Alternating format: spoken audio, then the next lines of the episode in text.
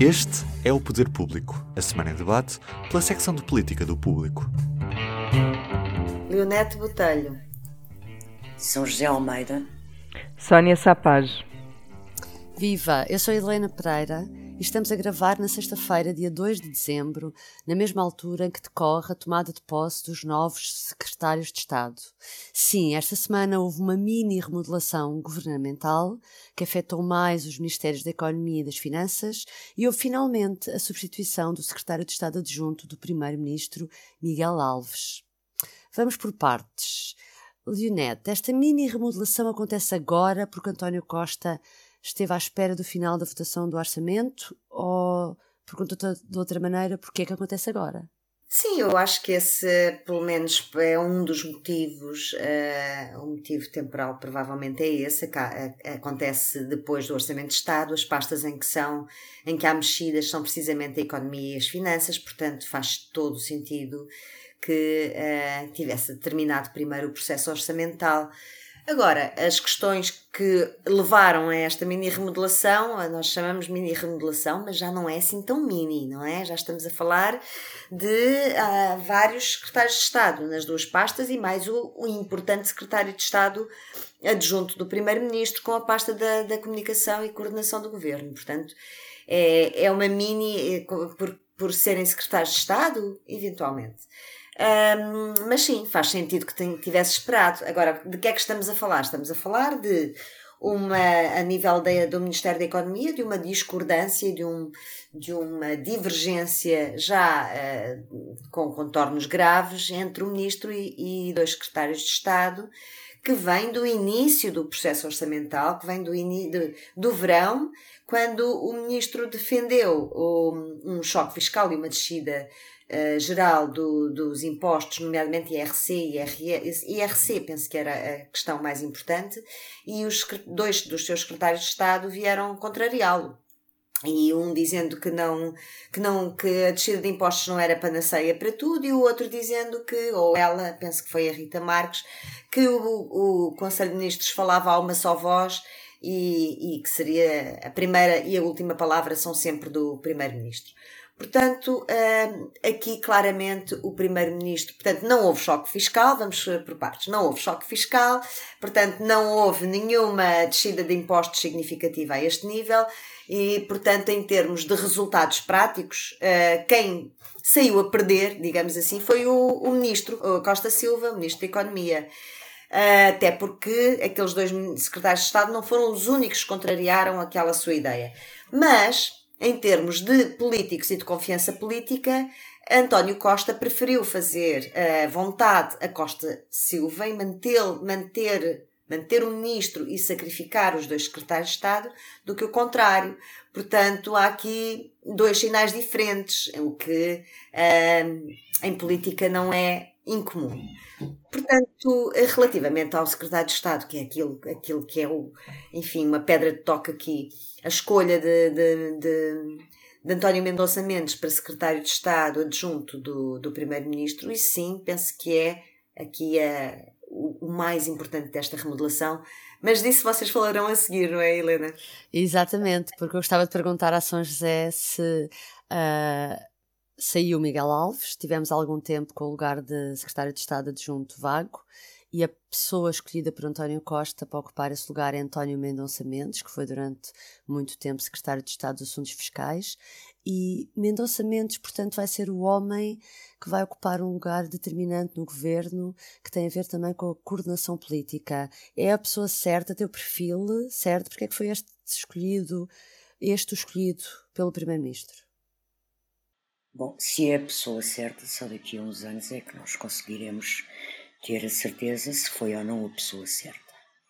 Uh, enquanto aposta, à primeira vista até pode parecer, e ouvi comentários nesse sentido, de que, ai, que o governo parece que já está exausto, que não cativa ninguém, porque tem que ir buscar um secretário de Estado aos assuntos fiscais para como adjunto, etc, etc, etc. Uh, não creio que seja nada disso creio que de facto tem a ver. O, o cargo de secretário-geral adjunto do primeiro-ministro pressupõe, primeiro, uma grande cumplicidade política. uh, pressupõe uma grande confiança pessoal e, portanto, é, é um cargo muito sensível e, portanto, percebo que António Costa tenha optado por ir buscar mendensamentos, razão pela qual, se calhar, uh, se adiou, como falou a, a, a, Leonete, uh, quase um mês e meio a substituição, porque, a meio de um processo de debate orçamental, era complicado tirar um dos secretários de Estado que tinham que dar a cara pela política de assuntos fiscais, que é uma política sensível uh, neste debate do orçamento. Um, mas eu percebo a escolha de António Mendonça porque eles trabalharam juntos no Ministério da Justiça entre 1999 e 2001, no segundo governo de Guterres.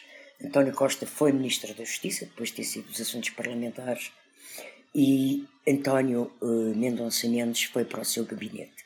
Mendonça Mendes é dos mais antigos apoiantes de Costa, quando ainda não havia costismo, por assim dizer. Uh, Mendonça Mendes já era costista, sempre foi costista. Uh, e, e, e, e, fez parte, como secretário de Estado, já no Ministério das Finanças, do primeiro governo de António Costa. Uh, por outro lado, António Mendonça Mendes tem um perfil político uh, bastante aguçado, bastante experiente. Uh, tem uma vida partidária longa, quer dizer, ele é relativamente novo, mas tem desde jovem que é militante do PS e é inclusivamente, vai no terceiro mandato, como presidente da Federação de Setúbal, que é uma federação importante no PS. Um, até o responsável, por exemplo, pelaquela um, conquista grande de câmaras municipais pelo PS ou PCP, por exemplo, Almada, é? Com a eleição de Inês de Medeiros. Um, e, portanto, ele tem experiência política, é bastante discreto, como se tem percebido, não é? Ninguém. Uh, embora ele tenha tido muita visibilidade, sobretudo como secretário de Estado dos Assuntos Fiscais, eh, no, no, nos últimos tempos. É, é, um homem bastante discreto, portanto tem perfil para o cargo. Agora esperemos que ele consiga de facto pronto, fazer a coordenação de que o governo precisa e, e, e que passemos numa fase para uma fase seguinte com uma governação mais presente e com uma, uma liderança mais visível do governo por parte de António Costa. António Costa Silva foi obrigado realmente a suportar durante dois meses a coexistência com dois secretários de Estado em quem já não confiava, só agora teve luz verde para os mudar. Uh, como a, a, a Leonete disse há pouco, um, não foi propriamente um reforço, apesar disso. Um, Sónia, concordas com essa leitura? E o que é que tens a dizer sobre Fernando Medina? Porque Fernando Medina perde o seu secretário de Estado, um, um, dos mais importantes, Mendonça Mendes, mas aproveitou aqui a dança de cadeiras para pedir mais uma Secretaria de Estado e voltar a ter quatro Secretarias de Estado no seu Ministério. Aliás, o figurino que já houve no passado. Uh, como é que vês isto? Um, eu, eu, li com atenção a peça da Marta Moutinho Oliveira esta, esta semana, na, no rescaldo das, da remodelação, que de facto não foi assim tão mini, porque já, já atinge vários membros do governo. Um, e a conclusão uh, é a, a conclusão é dupla, no fundo, é que sim, ele sai reforçado no seu próprio ministério, um, Costa Silva, ao ter duas pessoas da sua confiança e ao fazer a limpeza, como lhe chamou também noutro texto Vitor um, Ferreira, a limpeza da herança de, de Cisa Vieira acaba por sair reforçado junto da sua equipa e reforçado na sua, no seu ministério. Já no Conselho de Ministros a, a leitura pode ser outra, porque o próprio Medina e, e também Mendonça Mendes Uh, que agora se senta no Conselho de Ministros, fizeram declarações em sentido diferente ao de Costa Silva em, em, relação a esse tal choque fiscal. Foi Fernando Medina que disse que em matéria de IRC, como em toda a matéria que tinha ido à concertação social naquele acordo, o governo tem uma voz e ele diz é uma voz que é definida coletivamente e é a voz do Primeiro-Ministro. Portanto, ele, ele está mais confortável no seu ministério, mas não está tão confortável no Conselho de Ministros, porque tem agora, tem, onde tem pessoas de, de peso a, a, divergirem da sua opinião. Agora, o, o, Costa Silva, nessa altura, também disse logo que já teve batalhas bastante difíceis na vida, bastante duras e que está habituado a ter razão antes do tempo. Um, é o que vamos ver, não é? Ele, na verdade, quando falou, ele sabia do que é que estava a falar. Pois, estavam precisamente a negociar a baixa transversal de DRC total, só que depois, entretanto, aquilo não conseguiram. Porque Sim. também o timing escrito por ele para, para vir revelar também não foi, se calhar, o ideal. Pois. Um, agora, o que isto mostra é que estamos muito longe daquele tempo em que os ministros, mesmo contrariados com as cativações, mesmo chateados, diziam que somos todos centeno, não é? Nunca, nunca houve esse, esse ambiente em relação a Costa Silva. Um, Sobre Fernando Medina, eu, eu acho que ele, apesar de tudo, não perde, não perde o seu poder, porque uma pessoa que também era da sua confiança está agora sentada mesmo ao lado do, do Primeiro-Ministro, tem assento no Conselho de Ministros. Acho que jamais António Costa faria isto sem ser consertado com, com Fernando Medina. Não acho que seja um recado para lhe tirar eh, peso político. Agora, eu, por acaso, ao contrário da Leonete e da São José, acho que o timing desta remodelação é muito relevante não por ser a seguir ao Orçamento do Estado, apesar de António Costa. Eu, eu, percebo esse lado, é melhor ser depois do orçamento, mas eu lembro-me que o António Costa dispensou o Mário Centeno na manhã antes dele apresentar o orçamento do Estado. Claro que quem ficou a seguir era João Leão, que era uma pessoa da equipa dele, mas isto tudo aconteceu em pleno orçamento, portanto. Ele, se quisesse, Sim, na altura, Sónia, resolver a questão, tinha resolvido há mas, dois meses. Sónia, a, dif a diferença é que, quando Centeno sai, quem sobe a ministro para discutir o orçamento era o secretário de Estado do Orçamento. Mas era o, ministro, eu percebo, mas tá era o ministro. Ele não podia esperar mais. Pronto. Não podia esperar Agora, mais um aqui mês. É, aqui é diferente, tu ias ter a entrar dois secretários de Estado que não estavam dentro do orçamento para discutir o orçamento no Parlamento. Eu cá, eu acho, sobre isso, que o timing para ele foi ideal porque estás a meio de um Mundial de Futebol e é a melhor maneira de fazer ah, tá passar bem, uma, uma é, remodelação de é, é uma perspectiva também. É uma maneira de ver as coisas. Acho que a meio do futebol nunca dás tanto valor a uma remodelação como, como é suposto, passa pelos pingos da chuva, etc porque a verdade é que os dois problemas já tinham, um já tinha mais de um mês ou um mês, o outro já tinha dois meses, portanto as coisas já andavam para aqui a pairar.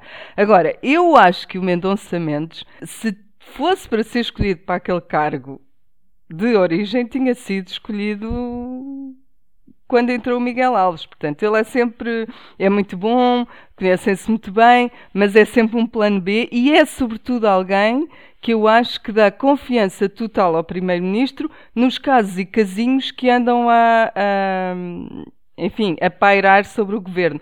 Acho que a decisão dele também teve, teve a ver com isso. Esta é uma pessoa que lhe dá segurança nesse aspecto.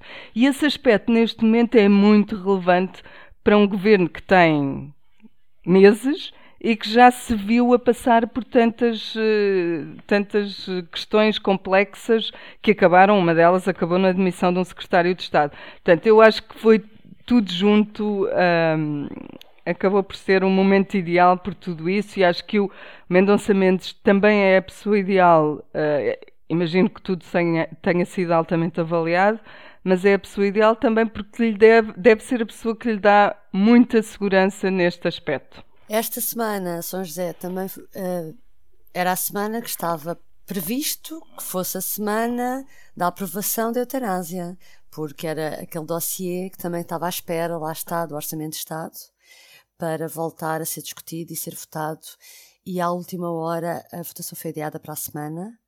Um, PS e PSD uh, concordaram adiar por uma questão de cautela, fizeram bem. São José foi o Chega que pediu, porque queixando-se que houve uma alteração que tinha chegado às 8 da manhã e que não tinha tido tempo de, uh, de, de ler o novo articulado.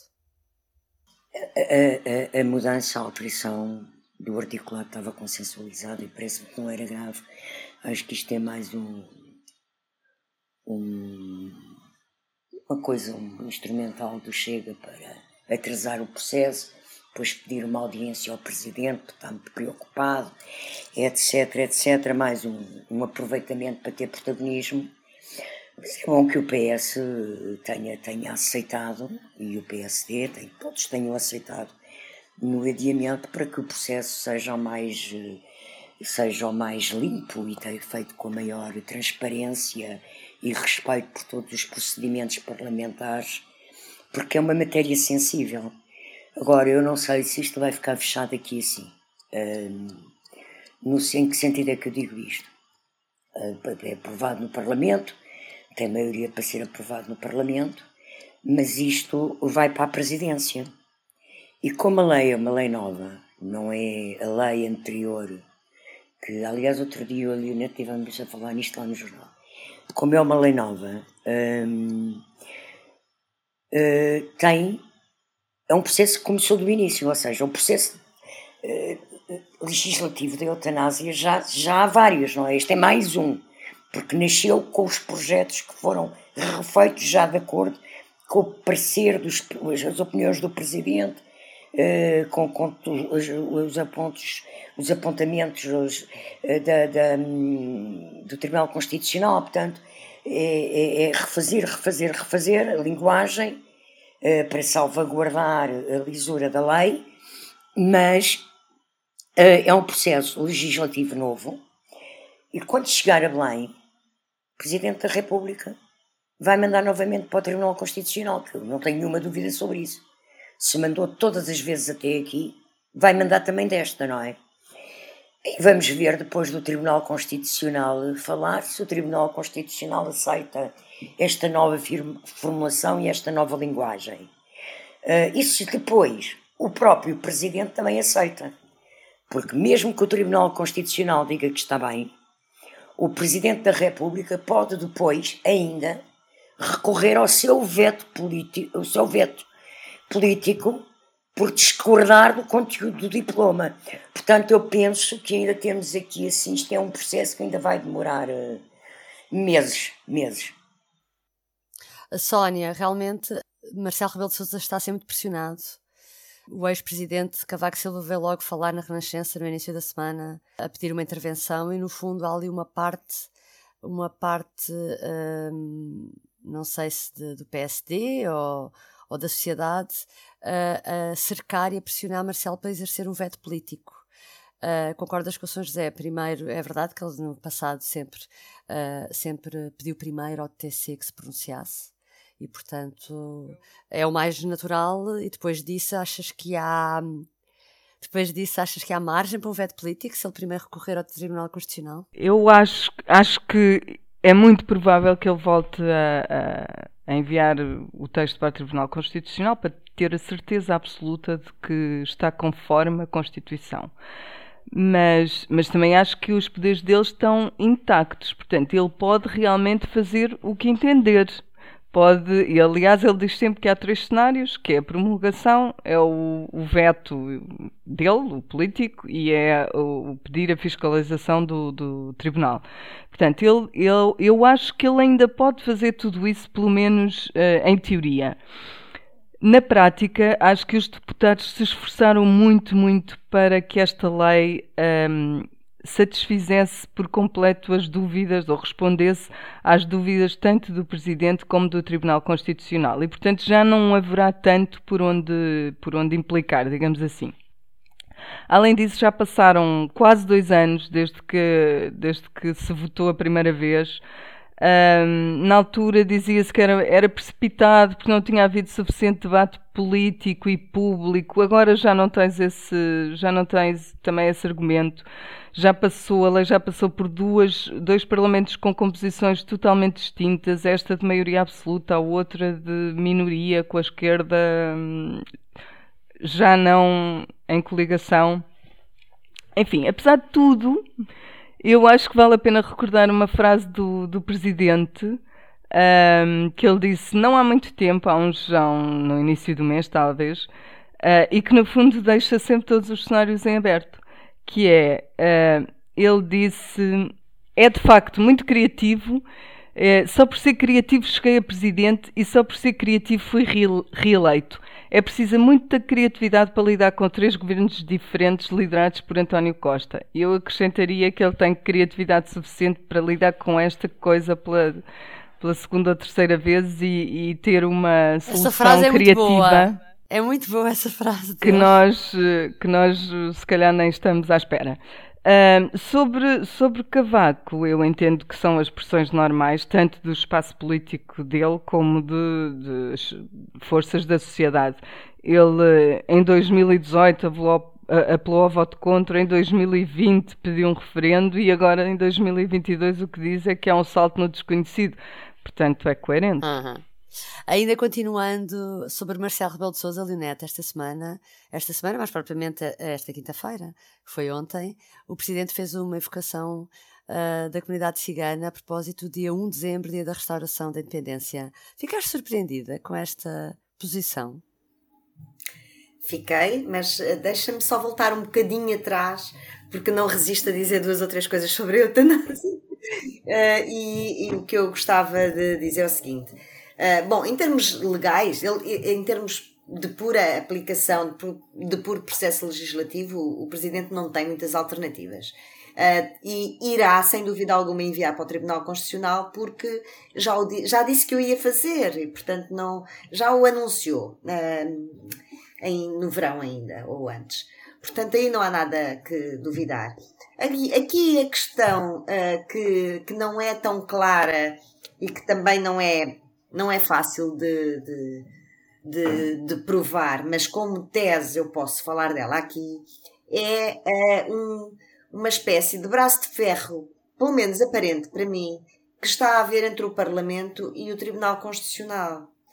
Porque o Parlamento sabe, nomeadamente os que são a favor da, da votação da eutanásia, nomeadamente o PS, que indo para o Tribunal Constitucional, o mais certo é que a lei chumbe.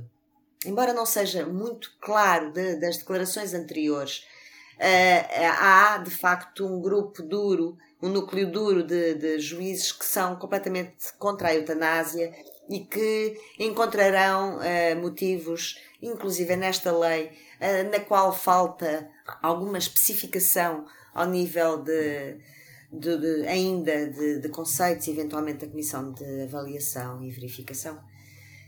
Por outro lado, o, Tribunal Constitucional continua a arrastar a sua, as substituições de dois juízes que já terminaram o seu mandato, um há mais de um ano, o outro há quatro meses. São ambos cooptados. Há um terceiro que acaba em março e há o risco de o Tribunal Constitucional arrastar essa substituição precisamente por causa da eutanásia. Portanto, pode haver aqui um ping-pong uh, invisível que obviamente ninguém assume uh, e que, cuja principal questão é a eutanásia. Só queria dizer isto, não é fácil de provar, é uma tese, um, ehm, mas a verdade é que, de um lado, adia-se e o Parlamento tem estado a adiar sem motivos demasiado racionais, por outro lado, do, no Tribunal Constitucional também se adia a substituição dos juízes e eu espero de facto que isto não esteja a acontecer. Eu espero que não esteja a acontecer. Pronto, dito isto, relativamente à, à, à invocação de, do Presidente da República de ontem a propósito da restauração da independência, achei muitíssimo interessante, uh, inesperado, importante do ponto de vista da, das igualdades, mas também do ponto de vista de uma, de uma certa legitimação do ódio ao cigano que o Chega tem vindo a fazer desde que é partido político, ou antes. Aliás, desde antes, porque na verdade tudo começou com André Ventura numa campanha autárquica pelo PSD a, falar contra os ciganos. Tudo começou assim. Portanto, campanha há... das autárquicas a Loures e que levou com o CDS, que Assunção Cristas, a retirasse o apoio político e desfizesse a coligação no Conselho de hoje. Há essa legitimação antiga, que aliás quem está hoje no Parlamento como terceiro maior partido, como terceiro partido é o Chega e o CDS não está lá, uh, e, esta, e isto é muito perigoso e portanto achei uma intervenção muito importante, muito interessante e sobretudo muito inesperada, porque uh, se quisermos ser justos, este apagamento tem sido, tem, tem séculos, tem muitos séculos. Este apagamento dos ciganos da história tem muitos séculos. E aliás, mesmo quando, quando aconteceu isto, e os livros e o material histórico a que eu ontem consegui aceder mostram-no. Quer dizer, havia já uma grande, digamos, até leis que impediam, que davam, não, que tiravam alguns direitos aos ciganos e foram feitas leis específicas para aqueles 250 homens ciganos que lutaram pela independência de Portugal contra Castela naquela altura. Mas não, isso não se generalizou. Portanto, foram homenageados aqueles 250 tiveram direitos preferenciais. Mas sim, é disto que se fala quando hoje eh, falamos de, de memória, é disto que se fala, é refazer e colocar os, alguns protagonistas no, no, seu devido lugar. E, portanto, achei muitíssimo importante, interessante, inesperada e com muita atualidade, porque estamos a falar desta questão dos populismos da extrema-direita e da legitimação de um certo discurso anti-cigano que, ao menos antes, havia alguma, algum pudor em fazer. Eu gostava só de dizer uma, eu gostava, eu gostava só de dizer uma coisa. Eu subscrevo inteiramente o que a Leonete disse, mas queria acrescentar que de facto, eh, como ela diz, havia um racismo anti-cigano envergonhado e que está a perder a vergonha agora com o discurso do Chega um, público e na política e no Parlamento. Uh, mas eu acho que é mais importante ainda que isto tudo, este gesto do Presidente da República, porque é a primeira vez que eu vejo um representante de um órgão de soberania em Portugal, e sobretudo o mais importante órgão de soberania, vir publicamente pedir desculpa e agradecer, porque aquele agradecimento é uma forma de pedir desculpa pela discriminação de séculos e séculos e séculos um, a uma comunidade étnica uh, com uma origem étnica específica, uma comunidade de portugueses, que são os, uh, os portugueses uh, de etnia cigana. Eu vi Mário Soares a pedir desculpa pelas perseguições aos judeus. É bom para o país, é saudável para a democracia, é uma reposição histórica importante que Marcelo Rebelo de Sousa tenha feito isto em relação aos ciganos. E talvez ajude a combater um certo discurso hipócrita de que os poderes políticos não são anti-ciganos, uh, até vão sendo feitas, hoje em dia não há normas de discriminação de ciganos, toda a legislação é desde há anos de integração da comunidade cigana, uh, de integração plena, mas uh, no, na sociedade a discriminação é imensa, não é só o André Ventura.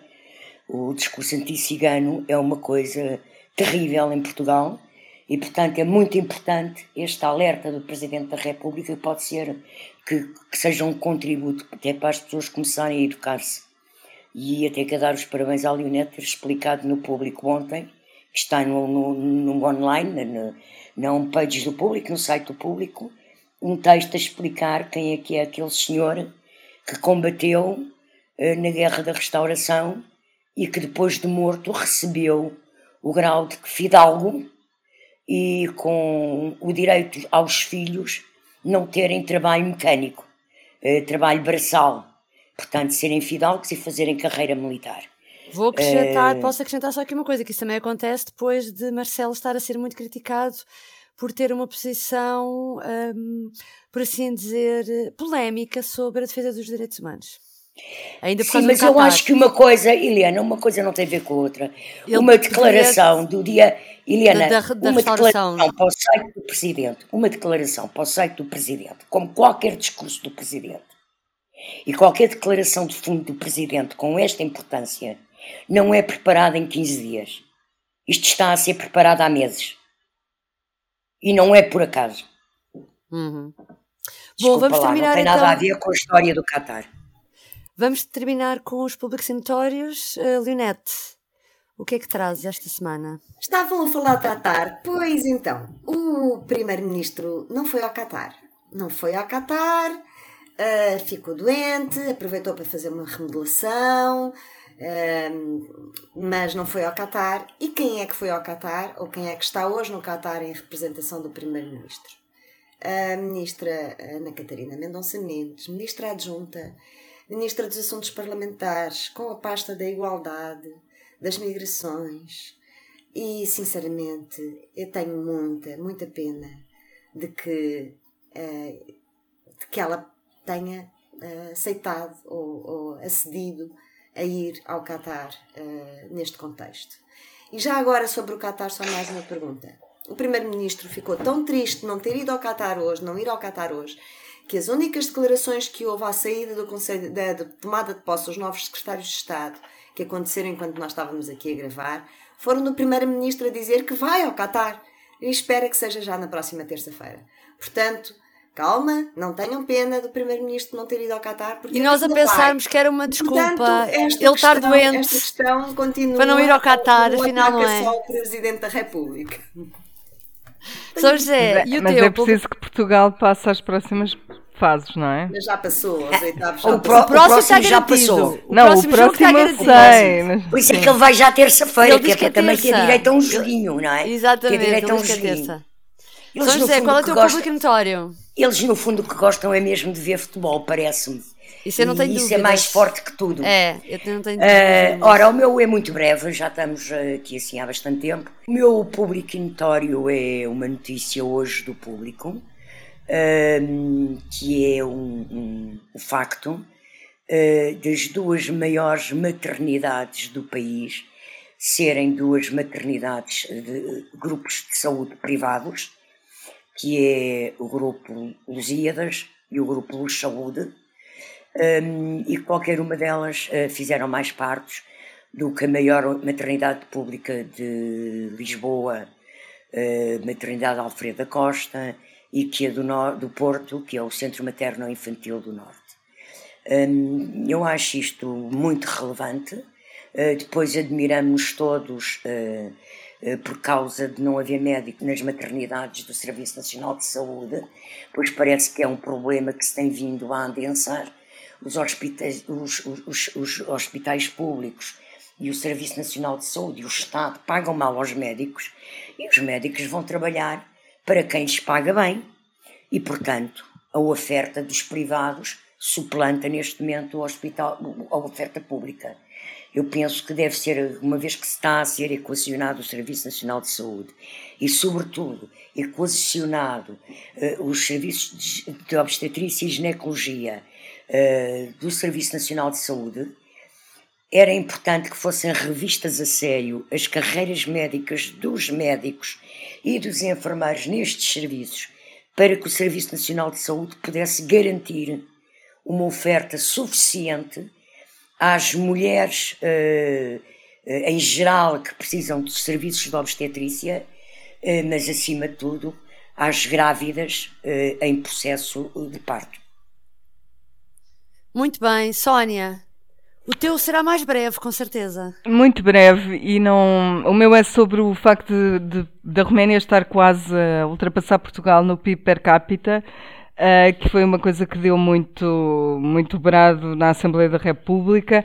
E eu só quero dizer que o que conta num país não é só o PIB, também conta o valor do salário mínimo, conta a corrupção, conta o preço dos bens. Há muitas coisas que têm de se comparar antes de se dizer que a Roménia é melhor ou está melhor ou vive-se melhor na Roménia do que em Portugal, porque o PIB cresceu ou vai crescer acima do nosso. É um, olha, são pistas para trabalhos também nossos, ahm, ver como é que é realmente a vida na, na Roménia. Ah, E não, e não olhar só para a estatística e para o número. Sim. para ir à Roménia. sim. Bom, ficamos por aqui esta semana. Obrigada por nos ter acompanhado. Até breve. Até breve. Até para a semana. O público fica no ouvido.